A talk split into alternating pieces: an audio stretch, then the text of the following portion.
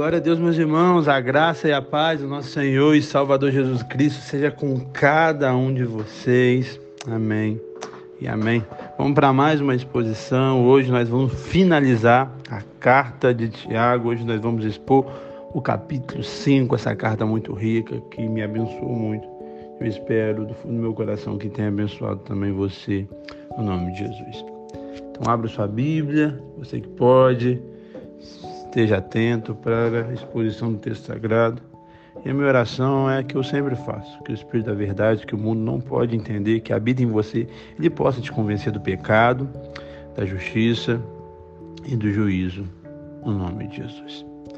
Então, meus irmãos, como você sabe, mediante as exposições e a introdução também, Tiago está escrevendo aqui para um público judeu, que estava passando por perseguições como todas as igrejas né, é, do Novo Testamento. Claro que em alguns momentos era mais intensa, outros menos, mas de alguma forma todo o cristianismo é, bíblico passou por, por perseguições e essa igreja a qual Tiago endereça essa carta não era diferente. Então Tiago ele trabalhou é, nessa carta sobre as provas e as tentações, uma coisa é a prova que vem de Deus, mas meio, em meio às provas vem as tentações, talvez para deixar as provas.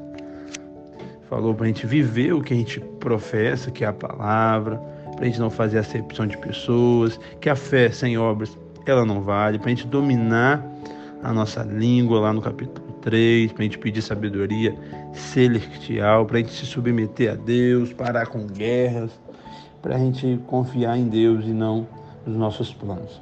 E aí nós chegamos no capítulo 5, que tem 20 versículos, não é muito grande, mas é muito rico. E nesse primeiro momento nós vamos analisar o verso 1 ao verso 6, que é a advertência que Tiago faz aos ricos.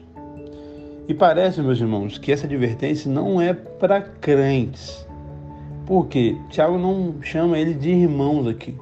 Em vários momentos da carta, Tiago chama de irmão. No capítulo, no verso 7 ele já chama de irmãos. Então não parece por irmão, porque essas atitudes não devem ser de um cristão.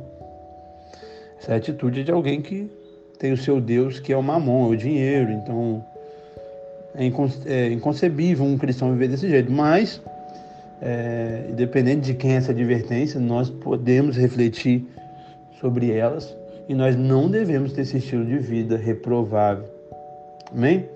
Então vamos para a leitura. Verso 1, capítulo 5 de Tiago, a santa palavra do Senhor diz assim: Ouça agora vocês, ricos, chorem e lamentem-se, tendo em vista a desgraça que virá sobre vocês. Verso 2: A riqueza de vocês apodreceu e as traças corroem as suas roupas. Eu sempre exponho verso a verso, mas esse daqui eu vou ter que ler todo para a gente entender melhor. Verso 3: O ouro e a prata de vocês enferrujaram, e a ferrugem delas testemunhará contra vocês, e como fogo que devora a sua carne.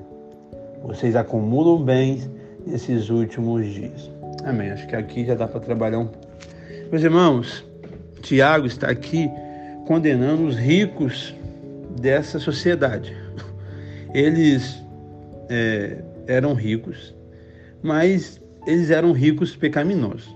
Uma coisa que você tem que entender: não tem problema nenhum em ser rico, mas eu e você temos que tomar cuidado, porque a Bíblia condena em vários momentos a questão da riqueza. Então, não é problema, mas eu acho que o rico tem que vigiar um pouco, um pouco mais do que o pobre mesmo que o pobre tenha as dificuldades dele por ser pobre, mas o rico parece biblicamente que tem mais dificuldades, que tem mais entre aspas tentações. Esses ricos, eles usavam os seus bens para propósito, propósitos egoístas. Entendeu? E eles perseguiam os pobres, que é o pior diagnóstico que nós vamos ver a partir do verso 4. Então, o, o problema aqui de Tiago tratando não é pecado ser rico, em sim é a preocupação que ele nos traz sobre o egoísmo do rico. Então, meus irmãos, cuidado. Cuidado porque Deus talvez te dê uma graça de você conseguir um dinheirinho, de você ser um empresário e tal. Mas cuidado como você tem administrado. A Bíblia fala muito sobre riqueza, sobre acúmulo no céu e não na terra. Então a gente tem que refletir. Eu tenho minha poupancinha, eu quero comprar um carro que eu não tenho, acho que vai me ajudar muito na minha vida e também na fé cristã, para ser um pastor melhor aqui na minha igreja local. Eu quero, se Deus me abençoar, comprar uma casa que eu não tenho. Tudo são é, motivações e desejos é, honestos, não é errado. Mas em hipótese nenhuma, como eu sempre prego, vocês que me acompanham sabem, eu não vou ficar chateado se eu não tiver meu carro, vou andar de ônibus para o resto da vida, eu vou ficar feliz, porque a fé cristã não consiste em ter carro. Não vou ficar triste se eu não tiver uma casa, se eu não tiver a roupa tal. Show de bola, não é pecado você querer ter, mas a gente tem que tomar cuidado com as nossas intensidades, nossas motivações. Então, por mais que eu estou juntando para talvez conseguir comprar, que vai conseguir me abençoar, mas como um todo na nossa vida abençoar outras pessoas, eu não posso botar minha confiança nisso. E o problema desses ricos é isso. Eles colocavam a confiança deles na riqueza. Mas na verdade eles deveriam chorar, porque a riqueza não tem estabilidade nenhuma. Ela pode apodrecer, ela pode corroer, ela pode enferrujar, o fogo pode a devorar. Nós vivemos hoje, esse áudio está sendo gravado em 2023, em março, o dia, o dia eu não lembro, mas a gente acabou de passar menos de um ano de sair de uma pandemia. Uma pandemia onde um vírus microscópio derrubou tudo que o homem tinha confiança. O homem tinha é, confiança na ciência e na, e na saúde, esse vírus derrubou. O homem tinha confiança na, na Bolsa de Valores de Nova York, o mundo derrubou. Ou melhor, o vírus derrubou. Então, meus irmãos, o dinheiro é uma, é uma âncora que não, não é firme, ela é instável. A nossa verdadeira confiança está num lugar, está no nosso Senhor Jesus. Então, por mais que eu acredite que essa advertência não foi para irmãos e sim para não crentes, porque essas atitudes são atitudes não crentes, se você tem alguma delas, cuidado. Se arrependa. Volte seu coração a Deus. Não confie no dinheiro, confie no seu Deus. E cuidado como você tem administrado ele também. Mas vamos continuar. Verso 4. Vejam o salário dos trabalhadores que ceifam em seus campos, e vocês retiveram com fraudes. Está clamando contra vocês o lamento dos ceifeiros chegou aos ouvidos do Senhor dos Exércitos, meu Deus. Meus irmãos, repito, a Bíblia não condena obter riquezas, mas ela condena obter riquezas por meios ilegais, por meios desonestos. Então, isso a gente tem que refletir. Não existe mentira, não existe sonegar imposto, não existe jeitinho do diabo, que é o gentil brasileiro, para a gente conseguir alguma coisa. Se a gente conseguir por esse jeitinho, está errado. Você está sendo reprovado por, pelo Senhor. E esses ricos aqui, eles não estavam cumprindo o seu dever como empresários. Eles contratavam as pessoas, mas não pagava o justo. Sei que no mundo isso é normal, infelizmente. Homens e mulheres não têm o salário que deveria ter, são opressores, os empresários e tal infelizmente. Mas o que não pode acontecer é vir da gente, meus irmãos. É a partir de nós, a gente contribuir para essa indústria demoníaca. A gente não pode. A gente tem que fazer o que é justo, o que é certo, o que é santo. E o Senhor, meus irmãos, Ele ouve. E o Senhor, meus irmãos, Ele é justo. Um dia o juízo virá para aqueles que vivem dessa maneira. Verso 5. Vocês vivem luxuosamente na terra desfrutando os prazeres e fartam-se de comida em dia de abate ou em dia de festa. Verso 6: Vocês têm condenado e matado o justo, sem que ele ofereça resistência. Então, meus irmãos, cuidado, porque a cobiça tem levado muitas pessoas a transgredir os mandamentos. Então, cuidado, que mediante a eu tenho que ganhar um pouco mais para eu fazer e, e, a gente vira crente. Não, é para minha família, não é para eu investir na obra. Se for de maneira desonesta, meus irmãos, não vale. Se for explorando as pessoas, oprimindo as pessoas, mentindo para as pessoas, burlando as coisas, não vale. Cuidado, você que tem condenado e matado o justo, sem que ele ofereça resistência. Isso é uma realidade. Quanto mais a pessoa é rica, mais ela tem influência, não somente por causa do dinheiro, mas a partir do dinheiro, na política, em vários lugares. Então ela consegue benefício para si, para sua família, quando outras pessoas sofrem. Essa é uma advertência que Tiago faz aos ricos dessa sociedade, mas que cabe a mim e você refletir, para que eu e você não tenhamos essas atitudes. E agora, meus irmãos, a partir do verso 7 até o verso 20, Tiago ele caminha para a conclusão. Numa carta grega, ali da cultura do primeiro século, a conclusão ela tinha algumas partes diferentes. Em primeiro lugar, havia um resumo. E do verso 7 a 11, Tiago vai trazer esse resumo de tudo que ele falou, condensando, compactando tudo que ele falou aqui nessa rica carta. Depois vinha sempre um juramento. E aí, Tiago, ele vai, mediante um juramento, que era normal de uma carta, ele na verdade vai dar uma exortação sobre o juramento.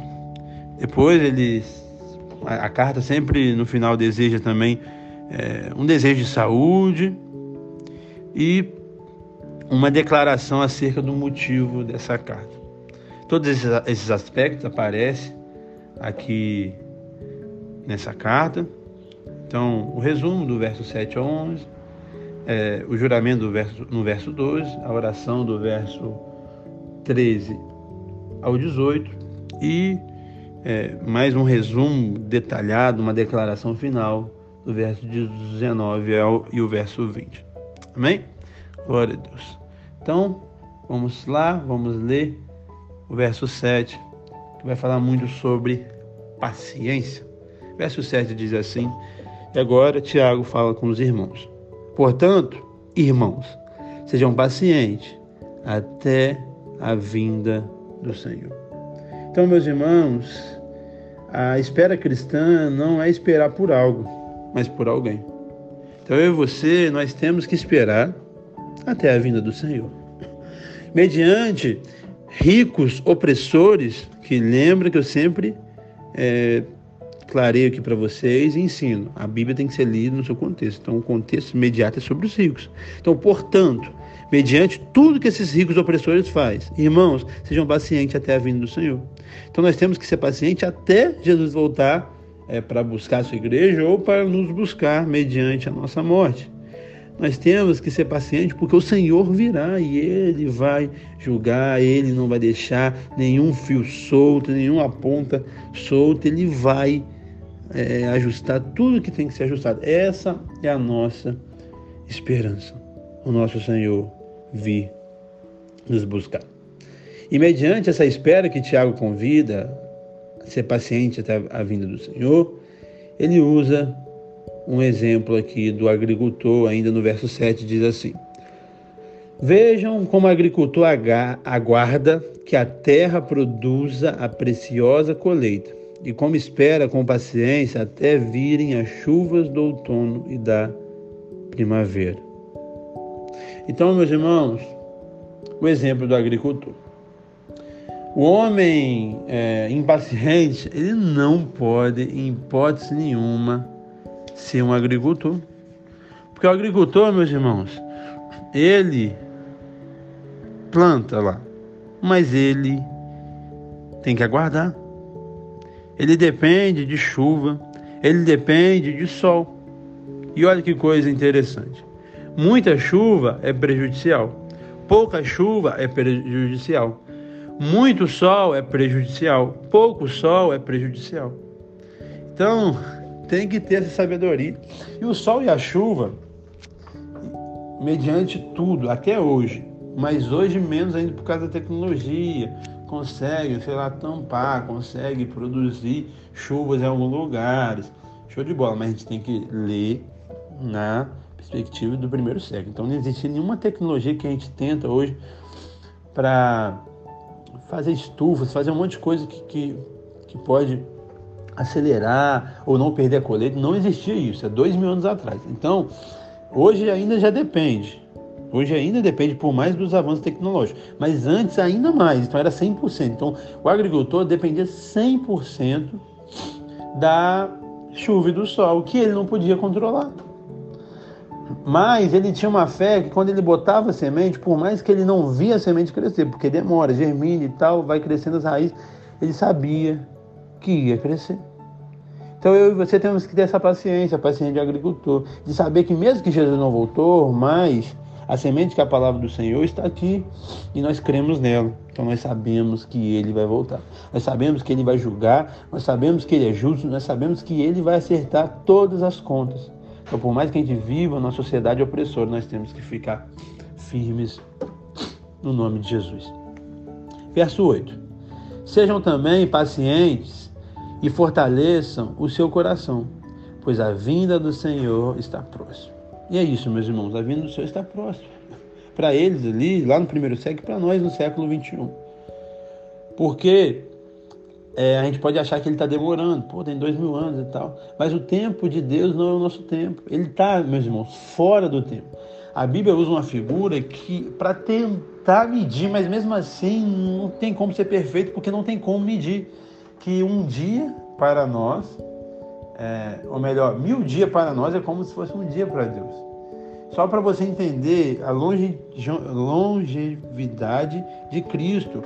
Ele está fora do tempo, não existe. E a nossa mente espacial, a gente precisa de ter algo para se apegar, a gente não consegue conceber. Por isso que a gente tem essa ideia bíblica, é claro, né, de mil anos ser como um dia, mas até isso não é perfeito, não é porque a Bíblia não é perfeita, é porque Deus está fora do tempo, então não tem como precisar. Mas nós precisamos, igual a gente fala a mão de Deus, Deus não tem mão, mas a gente precisa de falar da mão de Deus, porque nós somos seres espaciais e precisamos ver um Deus que tem a mão, entendeu? Mas Deus está além de uma grande mão, Deus está além de uma grande força, Deus está além de mil anos como um dia, Ele está além de tudo, mas nós, como seres limitados, precisamos.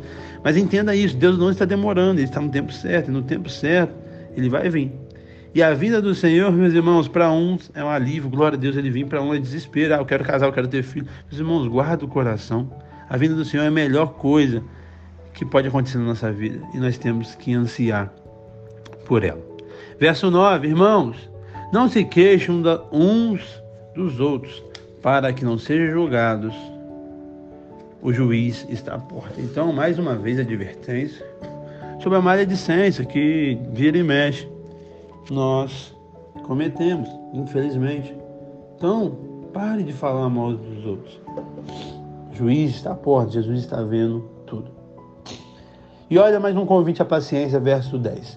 Irmãos, tem os profetas que falaram em nome do Senhor como exemplo de paciência diante do sofrimento.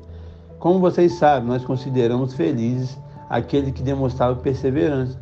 Vocês ouviram falar sobre a perseverança de Jó e viram o fim que o Senhor lhe proporcionou. O Senhor é cheio de compaixão e de misericórdia. Então, exemplo de, dos profetas, dos homens e das mulheres do Velho Testamento é muito pertinente. Hebreus, que nós acabamos de sair, usa esses exemplos no livro todo, né? Porque estava falando para judeus também. E no, verso, no capítulo 11 ele é, usa o capítulo todo para falar dos famosos heróis da fé. E como essa igreja aqui era também judia, composta de judeus, então não era é uma memória distante deles. Eles conheciam muito bem os, os, os profetas. E algo interessante na vida dos profetas, meus irmãos, é que eles, mesmo fazendo a vontade do Senhor, sofreram. Mesmo eles fazendo o que é certo, eles foram injustiçados. É isso que você tem que entender e sair dessa fé triunfalista, mentirosa, que não é bíblica, que não é cristã, de achar que, ah, não, eu estou fazendo a coisa certa, então vai dar tudo certo. O que é certo? O que é errado? Você não sabe o que é certo, o que é errado. É errado ser preso injustamente? Não. Biblicamente não é. Paulo foi e dentro da prisão ele foi usado para converter o carcereiro. Qual que é melhor? Não ser preso, o carcereiro ir para o inferno ou ser preso, o carcereiro ir para o céu? Então eu e você temos que entender que a gente nem sabe o que é bom, o que é ruim. Então a gente tem que guardar o nosso coração de algumas conclusões que a gente tem. Então, ser servo de Deus, ser uma serva de Deus, servir, fazer a vontade de Deus, vamos ter problema. Mais uma vez, o exemplo de Paulo, é, em Atos 16, ele queria duas vezes ir para um lugar que não era a cidade de Filipos, e Deus não quis, não que esse lugar que Paulo queria ir não precisava do evangelho, mas no plano de Deus tinha que passar por Filipe, Paulo tinha que passar por Filipe, outras pessoas podiam passar para onde Paulo queria ir, mas Paulo tinha que ir para Filipe, a agenda é de Deus.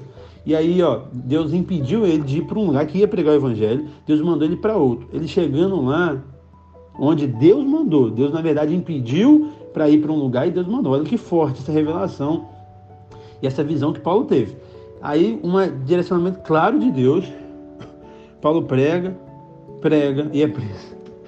Deus mandou ele para lá e Paulo é preso, olha que coisa. É isso, meus irmãos. De onde a gente concebeu a ideia de ser cristão, de fazer a vontade de Deus, não vamos sofrer isso aí. É mentira, é a história da carochinha. Então, essa igreja, então Tiago convida essa igreja a olhar para os profetas, que fizeram a vontade de Deus, mas mesmo fazendo a vontade de Deus, sofreram, e é isso. E eu uso o exemplo de Jó, que sofreu muitas coisas. E quando você lê o relato de Jó, você vê o que estava acontecendo ali entre o diabo e Deus conversando aqui, vamos dizer assim. Mas Jó não sabia, meus irmãos. Então Jó não sabia. Ele tinha uns amigos do próprio inferno falando um monte de besteira, a mulher. Meu Deus, e Jó em alguns momentos, ele teve alguns momentos de fraqueza na fé, de murmuração e tal, é, mediante todo esse cenário, mas no final ele não apostatou, ele não abandonou a fé, e aí ele entendeu, foi recompensado, tudo em dobro, e ele viu que conhecia o Senhor só de ouvir falar, e agora os olhos dele podiam ver. Então a prova proporcionou uma visão maior, melhor de Deus. E ainda no verso 11, o, o Tiago traz a, re, a realidade, que o nosso Senhor é cheio de compaixão e de misericórdia. E aí o juramento dessas cartas gregas, no verso 12, Tiago traz. Sobretudo, meus irmãos, não jure nem pelo céu, nem pela terra, nem por qualquer outra coisa. Seja o seu o sim de vocês sim e o não de vocês não, para que não caia em condenação. Então, é, na cultura era é, normal no final das cartas, na conclusão, usar o juramento. Tiago usa esse, esse espaço das cartas para condenar o juramento. E usando o paralelo de Mateus 5, do 33 ao, ao, ao 37, se eu não me engano, onde Jesus trabalha isso. E não é pecado em si jurar, meus irmãos, ah, na formatura, ah, num tribunal. Não é pecado isso. Pecado é você usar o artifício do juramento para correr de um dever. É você ser um mentiroso, alguém que não cumpre essa palavra, e aí você tem que usar eu juro para validar, porque você já não tem credibilidade nenhuma. Mas se você é alguém verdadeiro, o seu sim é isso, ó, eu vou na sua casa, acabou. Se eu falei que eu vou na sua casa, eu vou. Aí eu vou orar por você, acabou. Se eu falei que eu vou orar por você, eu vou, aí eu vou te ajudar. É isso. Mas por que a gente precisa de jurar? Porque a gente fala e não cumpre. A gente é moleque, infelizmente. E isso é condenável. Então a gente tem que parar de usar o artifício como os fariseus estavam usando, e aí Jesus adverte, e aí Tiago usa esse paralelo e traz para essa realidade, nesse corpo aqui do julgamento, da carta grega, e fala: não, cara, não fica jurando, não, só fala a sua palavra. E é isso. E a gente chega aqui no mais para o final da carta, a partir do verso 13, onde Tiago vai falar sobre oração, meus irmãos. Como nós precisamos aprender sobre esse assunto. Vamos lá. Verso 13. Entre vocês há alguém que está sofrendo, que ele ore alguém que se sente feliz, que cante louvores. Aqui não está proibindo quem está feliz orar ou quem está sofrendo louvar, não é sobre isso. Mas é um convite. Mediante o sofrimento, meus irmãos, o maior remédio é a oração. Então ore ao Senhor, fale ao Senhor, Ele está te ouvindo. Nós temos que crer, meus irmãos, nisso, que Deus está. Nós, teremos, nós temos que parar de murmurar e começar a orar a falar com quem pode resolver. E mediante uma felicidade, louve a Deus, exalte a grandeza de Deus, porque a glória é de Deus. A glória da sua vida está boa, está feliz, não é sobre você, meus irmãos, você é um pecador, é sobre Jesus. Então dê a glória a Ele, o louvor diz muito sobre isso, dá glória ao Senhor. E aí o verso 14 ele continua: Entre vocês há alguém que está doente? Que ele mande chamar os presbíteros da igreja, para que este ore com ele e unja com óleo em nome do Senhor. Meus irmãos, vamos lá. Esse versículo é em muitos momentos muito mal compreendido, porque não, não leva em consideração o contexto dessa carta, o contexto do primeiro século, e aí cria doutrinas que não são bíblicas. Vamos lá. Alguém está doente, provavelmente, dependendo da debilidade, ela não consegue ir para a igreja, e é ruim não estar na igreja, não estar em comunhão. Nós não tinha a tecnologia que a gente tem hoje de ligar, de fazer uma chamada de vídeo, então não tinha contato nenhum. Então, ela também, de alguma forma, a fé é fragilizada, principalmente dependendo da doença, que a pessoa não consegue nem falar e tal. Então, chame alguém de mais fé. Chama um presbítero da igreja, que o presbítero significa a mesma coisa de pastor. Esse presbítero que tem essa fé, que deve ter essa fé, ele vai orar pelaquela pessoa. Então, orar é ir a Deus e falar: Deus, em nome de Jesus, cura o fulano, cura o ciclo, né? Recorrer a Deus. Show de bola? É isso. E unja com óleo, em nome do Senhor. Tudo é em nome do Senhor, porque é o Senhor que resolve, não é o Jean, não é o pastor X, o presbítero Y, é o Senhor. Mas o óleo aqui, meus irmãos, não é místico, igual muitas pessoas usam. Sai tacando óleo na casa. Primeiro, se for para ungir alguma coisa, é pessoas e não objetos. Então pare com essa maluquice. Ah, comprei o carro, eu vou ungir. Pare com isso. Pare de ser misticista. Pare de ser ritualista. Isso não é a nossa fé cristã. Amém? Se eu posso ungir seu carro, orar pelo seu carro. Se não respeitar as leis de trânsito, entrar numa curva errada, você vai bater com unção ou sem unção. Você está entendendo? Então pare com isso. Mas nem as pessoas a Bíblia está recomendando. Quando Tiago usa a recomendação do óleo aqui, meus irmãos, porque o óleo, no primeiro século, era um dos melhores recursos médicos naquele tempo. Então, o que nós aprendemos aqui da maneira correta? Tiago recomenda a oração e o tratamento médico, porque a medicina nunca foi oposto da fé cristã, nunca foi um rival, na verdade, saiu de Cristo, porque a inteligência vem de Deus. Então a medicina nos ajuda demais, salva tantas vidas. Então nós temos que fazer duas coisas: orar e nos tratar, orar e tomar um remédio. É isso. Quando Paulo escreve para Timóteo tomar vinho, é porque o, Timóteo tinha um problema crônico no estômago, era porque o vinho, naquela época, era um remédio muito bom, ou melhor, para curar o problema de estômago. Aí, como a gente não sabe interpretar, ou como a gente quer uma, uma desculpa para fazer algo que a gente já queria, mas a gente não tem a base bíblica, a pessoa começa a beber. E aí fala que está com problema de estômago. Mas hoje você precisa do vinho para resolver o problema de estômago? Não, você não precisa do vinho. Que hoje tem um remédio muito melhores para resolver problemas nos estômagos, no estômago. Entendeu? Então, por mais que não é pecado beber, o pecado se embriagar, eu já falei aqui sobre vocês que eu não motivo ninguém beber, eu dei os argumentos, mas não convém agora. Você não pode usar esse versículo que Paulo fala para Tiago para você beber, cara. Você está distorcendo a palavra de Deus. A palavra de Deus não está falando isso. Ali é sobre remédio. Então, olha como você entender a cultura do primeiro século muda toda a sua interpretação bíblica. E realmente, o óleo no Velho Testamento estava ligado à unção de reis e profetas. Porque o Velho Testamento, a pegada é diferente é mais ritualística mesmo, é mais cerimonial. Mas na nova aliança, não. Está entendendo? O, o, templo, o tabernáculo, é, é onde a presença do Senhor estava antes. Hoje a presença de Deus está dentro de nós. A gente não precisa de um templo. A gente vai para um prédio para nos proteger da chuva, do sol, para colocar um som, para a gente estar junto em comunidade. Mas se a gente for para o estacionamento da nossa igreja, vai ser a igreja do mesmo jeito. Mas no Velho Testamento tinha o um, lugar, o templo.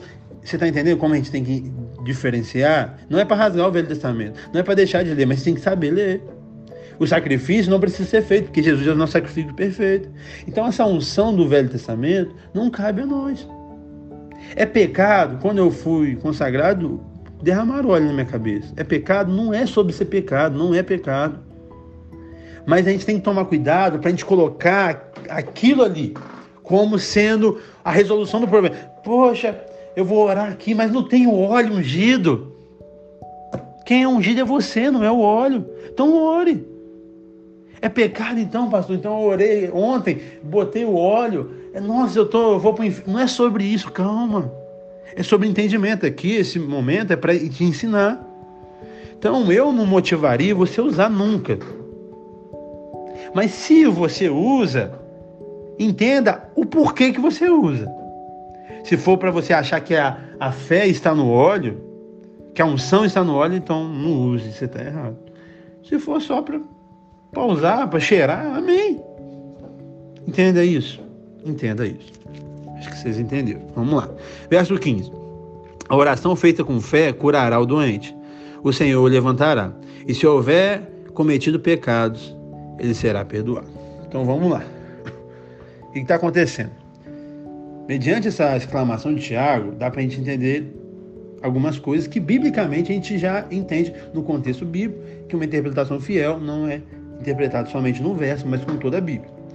Nem toda doença é necessariamente pecado, mas tem algumas doenças que que é por causa do pecado. O pecado vai te levar a ter algumas doenças. Como assim, pastor? Ah, você que vive uma vida deliberadamente sexual depravada, se, se deitando com qualquer pessoa, você pode sofrer AIDS, você pode sofrer várias doenças. Porque você está vivendo uma vida desregada. A pessoa que é, se embriaga, que é um pecado, pode desenvolver cirrose. A pessoa que fuma, que o pecado não é fumar, e sim o vício, a pessoa pode desenvolver problema no pulmão. Então, tem doenças que são é, desembocadas por causa de pecado. Comer mal, glutonaria, entendeu? Então, várias coisas. Show de bola. Mas nem todas as doenças são por causa de pecado. A gente tem que ter esse equilíbrio. E uma das maiores doenças por causa de pecado, meus irmãos, é a falta de perdão. Tem muitas doenças, principalmente as emocionais, e aqui eu não vou entrar no campo. Depressão, pânico, é, ansiedade, porque existe essas doenças de maneira patológica, de maneira hormonal, de maneira de trauma, de maneira de várias coisas, tá bom? Sou médico. Mas algumas dessas, e entre outras, é por causa da falta de perdão. E aí isso eu estou falando, meus irmãos, empiricamente, na prática. Na prática. Você vai, talvez alguém está no hospital, ou talvez fora do hospital, com crises, com problemas. Show de bola quando você consegue conversar ah, com o pastor, entrar ali no coração e você vê que tem uma mágoa, e você consegue tratar mediante a palavra, a oração, o convencimento do Espírito Santo, e essa pessoa consegue perdoar a outra, é milagrosamente acaba. Você tem algo que até o corpo sofreu e tem algo externo, talvez, é, sei lá, um caroço, alguma coisa. Se for a causa, se a causa for a falta de perdão. Se a causa não for, não vai mudar nada. Mas se a causa for a causa de perdão, o caroço some. Se a causa for a causa de perdão, o pânico acaba. Tô falando sério de coisas que eu vivi na prática. Tá bom? Porque é isso, a falta de perdão é um pecado. E essa não perdoar, meus irmãos, é algo que deslacera o nosso coração, é algo que você dorme e acorda com a pessoa, é algo que quando fala o nome da pessoa você já treme, é algo que não faz bem. Por isso que a Bíblia nos convida toda vez a perdoar. Amém? Então, mediante esse arrependimento desse pecado, essa pessoa será curada. E no verso 16 a gente vai falar melhor sobre isso. Eu até queimei a etapa aqui. Mas no verso 15 fala dessa oração da fé. Então, meus irmãos, nós temos que orar com fé que Deus vai fazer, que Deus vai curar. Amém? Esse é o primeiro ponto. Mas não significa que Deus sempre vai fazer, sempre vai curar. Por quê, pastor? Porque Deus é Deus. Você não é Deus. Então tem muitas pessoas que têm pegado esse versículo usar de forma errada. Não, Deus tem que curar. Não, meu irmão, Deus não tem nada. Deus é Deus, você é um servo dele. Você tem que fazer o que a palavra manda. Então o que a palavra manda? Ora com fé, gente. Então eu vou orar com fé que eu vou crer na cura. Mas eu mandar em Deus, não, meus irmãos. Jesus orou no Getsemes três vezes e Deus não fez o que ele quis. Paulo orou mediante seu espinho na carne e Deus não fez o que ele quis. Entenda que as orações é, de homens e mulheres de Deus não são atendidas. Mas não são por causa da fé dessa pessoa. São por causa dos propósitos de Deus. Mas tem oração que são atendidas, que nós vamos ver o exemplo aqui de Elias daqui a pouco. Então tem esse equilíbrio. Não deixa nunca de orar, não deixa nunca de crer. Mas não fique frustrado com você, porque ah, talvez eu não tenha fé, ou com Deus, porque os propósitos de Deus são maiores do que o nosso. Verso 16: Portanto, confesse seus pecados uns aos outros e ore uns pelos outros e serão curados. A oração do justo é eficaz e poderosa. Então, vamos lá, começando pelo final, pela oração do justo. Então, o justo não é você, você não é justo, você é um pecador. O justo é Cristo. E quando nós estamos em Cristo, nós nos tornamos justos. E por isso que a nossa oração é poderosa. E não é poderosa por nós mesmos, é poderosa porque a oração é o meio que move o braço do poderoso. O poderoso é o Senhor. Então entenda, Paulo era um homem de Deus, Jesus é o próprio Deus, e mesmo assim não foi atendido. Então tem esse equilíbrio de ler esses versículos, porque a Bíblia explica a Bíblia. Amém? Tem muita gente que tem crise de fé, porque só lê esse versículo e esquece de todo é, as Sagradas Escrituras, e aí cai em extremismo errado. E aí no verso 16 é algo que eu já adiantei sobre a confissão de pecado. Então, confessar o pecado, meus irmãos, é para ser curado, não ser perdoado. Perdoar, você fala para Deus, ele vai te perdoar se você realmente se arrependeu. Mas tem coisas que são curas mediante a confissão. E aí eu já queimei etapa, me desculpa, lá a questão do perdão e das curas que eu presenciei é isso, a pessoa confessa, nossa pastor, eu estou com tanta raiva do meu pai, porque ele me abandonou, da minha mãe, porque ela fez isso, ela falou aquilo. Mas eu quero me libertar disso, eu quero perdoar de todo o meu coração. E é isso, a cura vem sobre ela. E por isso eu te convido, você que está com mágoa, você está com, com, carregando algo que você não deve carregar sobre alguém, perdoe, perdoe, libere essa pessoa, que o maior bem incrivelmente não vai ser nem para ela, para ela também, mas principalmente para você, que vai parar de dormir, acordar com essa pessoa, de pensar nessa pessoa e vai ser livre, li, é, verdadeiramente. O perdão é libertador, meus irmãos. Não é fácil, mas ele é necessário. É o convite da nossa fé. Verso 17 e 18. Elias era humano como nós e ele orou fervorosamente para que não chovesse. E não choveu sobre a terra durante três anos e meio. Outra vez orou e os céus enviaram chuva e a terra produziu frutos. Então é isso, meus irmãos. Mais uma vez, aqui não está sendo um convite para uma fé triunfalista, que nunca uma oração não vai ser atendida, não é sobre isso, mas pelo contrário, é uma motivação para você nunca desistir de orar. Não é porque você orou para a cura da sua mãe, sua mãe morreu, que você não deve orar para a cura do seu pai que está também doente. Talvez Deus não curou sua mãe e a gente não sabe por quê. Isso ninguém sabe responder. Se alguém está respondendo, cuidado, porque a Bíblia não é clara sobre isso. Amém? A gente sabe da questão dos propósitos de Deus, dos planos de Deus, mas qual é os propósitos? Não sabe, meus irmãos, não sabe. Deus é soberano, nós somos limitados, nós somos seres humanos. Mas então sua mãe morreu, infelizmente, porque você, você orou e ela não foi curada. Mas não desista de orar pelo seu pai, pelo seu irmão, pelo seu sobrinho, pelo seu filho que está doente.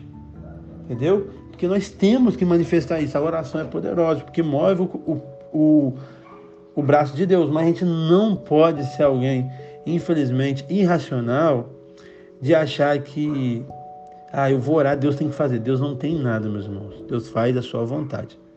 A oração, meus irmãos, eu acredito que não muda Deus. Ela muda nós.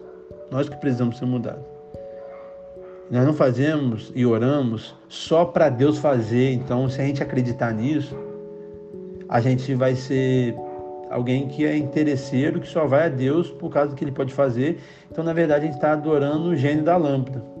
Mas quando você entende que a oração é intimidade, você vai se relacionar com Deus, por mais que ele seja soberano e sempre a vontade dele prevaleça. Mas você, como um filho, você pode interpelar, você pode é, pedir, você pode falar, igual Moisés intercedeu pelo povo no deserto que merecia ser morto, mas a compaixão de Moisés foi maior, ele pediu teve esse diálogo com Deus. Isso. Entendeu? Nós temos que ter esse coração. Verso 19 e 20 para a gente finalizar esse momento. Meus irmãos, se algum de vocês se desviar da verdade e alguém o trouxer de volta, verso 20, lembre-se disso. Quem converte um pecador do erro, do seu caminho, salvará a vida dessa pessoa e fará muitíssimos pecados que sejam perdoados. Então, meus irmãos, aqui é o ponto final, resumo final conclusão final dessa carta, que realmente acaba, mediante todo o assunto que Tiago fala, que era uma igreja perseguida, e mediante a perseguição estava tendo brigas, estava tendo tentações, estava tendo maledicências, estava tendo falta de sabedoria, estava tendo pessoas que achavam que era melhor do que a outra, estava tendo submissão ao mundo e não a Deus, ao diabo e não a Deus, estava tendo pessoas fazendo planos para tudo e não confiando em Deus, há ricos opressores. E aí ele trabalha sobre tudo, e aí ele fala sobre essa pessoa que pode estar se desviando da fé por causa desse cenário errado. E se desviar da verdade, meus irmãos, é um caminho de mentira, é um caminho de condenação, é um caminho totalmente triste. Então, o convite que nós temos que ter é ter compaixão, é buscar a ovelha que, infelizmente, é, ficou dispersa. E quando eu e você fizer isso, meus irmãos, a gente vai salvar uma pessoa da condenação do inferno, da consequência dos seus pecados. Então não desista de orar para ninguém, não desista de pregar para ninguém, não desista de ajudar a ninguém, não desista de convidar a ninguém para estar num pequeno grupo, para estar no culto. Não deixe de sentar à mesa ninguém, não deixe de testemunhar para ninguém, porque quando, meus irmãos, você tem um amigo que se rende a Cristo, Seja ele que nunca foi cristão, ou seja ele que foi e esfriou na fé, mas não tem coisa melhor. O melhor que poderia acontecer com ele não era ter ganhar na Mega Sena, ter a casa do ano, o carro do ano, ter isso, aquilo melhor na vida de qualquer ser humano. É crer em Cristo, é caminhar com Cristo, é estar com Cristo eternamente. Então a melhor coisa que a gente pode fazer para alguém, meus irmãos, você que é pai, é apresentar Jesus e que possamos ser usados por Deus para converter o pecador do seu caminho errado. Porque isso vai salvar a vida dele e, consequentemente, outras vidas, porque ele vai ser usado para salvar. Deus te abençoe, meu irmão. Espero que essas exposições tenham abençoado a sua vida, desde Mateus até agora Tiago, e a gente vai caminhar, vamos chegar até o final é, do Novo Testamento. Próximo áudio essa exposição, primeira carta de Pedro vai ser uma benção também. Deus abençoe. Se esse áudio te abençoou, compartilhe para abençoar outras vidas. Tchau, tchau.